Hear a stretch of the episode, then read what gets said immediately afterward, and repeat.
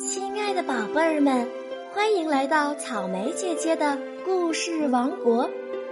今天我们要讲的故事名字叫《精卫填海》。接下来，让我们一起来听听看，到底发生了什么故事吧。本专辑由波比波比出品，关注主播波比波比，收听多精彩故事哦！波比波比丁。相传炎帝有一个女儿叫女娃，长得十分乖巧。有一天，女娃一个人驾着小船向东海划去，她想到太阳升起的地方去看一看。突然，海上刮起了狂风，掀起了巨浪，很快就把女娃的小船打翻了。女娃不幸落入大海中，被无情的大海吞没了。女娃死了，她的精魂化作了一只小鸟，花脑袋、白嘴壳、红爪子，十分可爱。可发出的却是精卫精卫的悲惨叫声，所以人们便叫它精卫。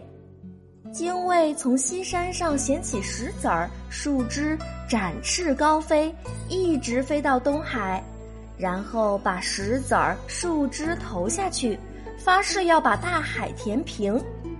大海咆哮着嘲笑他：“小鸟儿，算了吧。”你就是干上一百万年，也休想把我填平。精卫在高空对大海说：“哪怕干上一千万年、一万万年，我也要把你填平。”大海不解地问：“你为什么这么恨我呢？”“因为你夺去了我年轻的生命，你将来还会夺去许多年轻无辜的生命。我要永无休止的干下去。”总有一天会把你填成平地的。精卫离开大海，又飞回西山去衔石子儿和树枝了。他衔呐，扔啊，成年累月往复飞翔，从不停息。后来，小精卫们和他们的妈妈一样，也去衔石子儿、树枝填海。直到今天，他们还在坚持不懈地做着这件事情。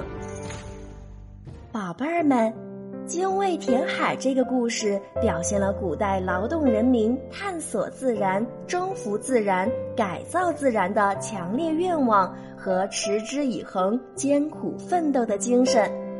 我们在生活和学习中遇到困难，也要像精卫一样迎难而上，坚持不懈。一定可以克服困难的。好啦，今天的故事草莓姐姐就为大家讲到这里啦，宝贝儿们该睡觉啦，晚安。